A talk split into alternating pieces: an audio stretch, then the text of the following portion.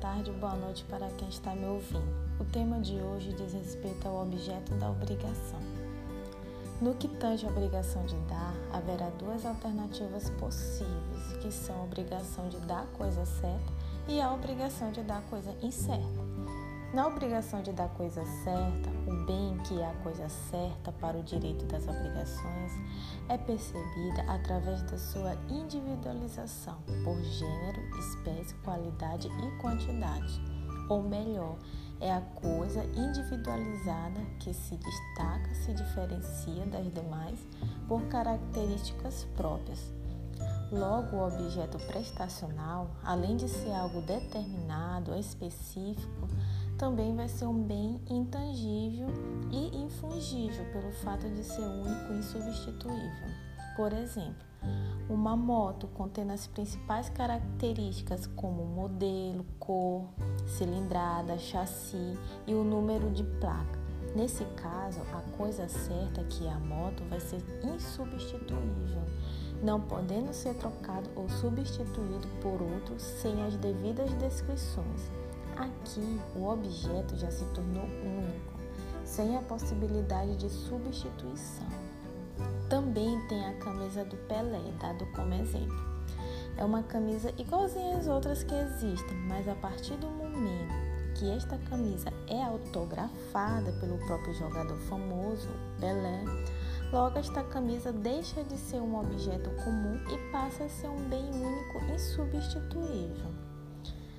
O Código Civil, em seu artigo 283, disciplina a obrigação de dar a coisa certa, precisamente alude que a coisa deve ser entregue com os seus acessórios, salvo conversão em contrário das partes. Ademais, o devedor não poderá cumprir a obrigação com uma coisa diferente da prevista. Sendo assim, o credor não é obrigado a aceitar outro objeto, ainda que seja mais valioso conforme o artigo 313 do Código Civil. Entretanto, vale ressaltar o disposto no Código Civil no seu artigo 234, no qual afirma que na obrigação de entregar a coisa certa, a coisa se perde sem culpa do devedor antes da tradição, isto é, antes da entrega do bem ou antes pendente a condição suspensiva.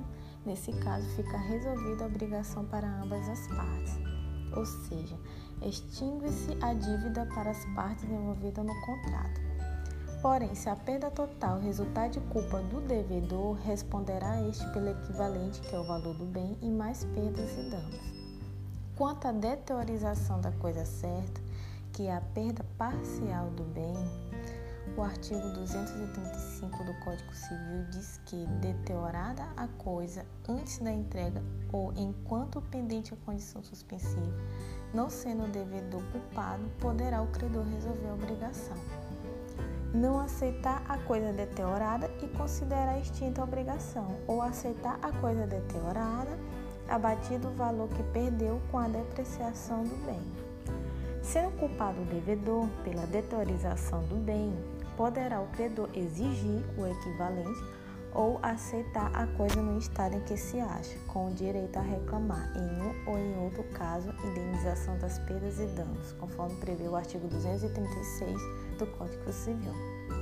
Por outro lado, a coisa incerta é aquela designada apenas por gênero e quantidade, concordante com o Código Civil em seu artigo 243. Por esse motivo, a coisa incerta, ao contrário da certa, é indeterminada, fungível até mesmo é considerada como obrigação genérica. Exemplo: 100 sacos de café, 20 toalhas de banho. Tal coisa incerta, indicada apenas pelo gênero e pela quantidade, no início da relação obrigacional, venha a se tornar determinada por escolha no momento do pagamento. Vale ressaltar que o objeto a ser escolhido não poderá ser o melhor nem o pior. Deve-se guardar o meio termo da escolha, assim previsto no artigo 244 do Código Civil.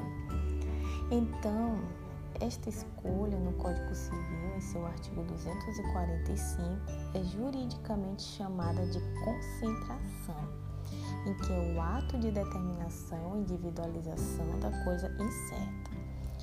Quando ocorre a perda ou deterioração da coisa incerta, o devedor da coisa automaticamente se compromete com o gênero. Portanto, antes da escolha, não poderá o devedor alegar perda ou deteriorização da coisa, ainda que por força maior.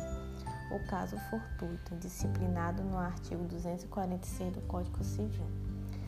Por fim, se tratando da obrigação de dar coisa incerta, não pode o devedor alegar perda ou deterioração do objeto, haja vista sua mera existência material.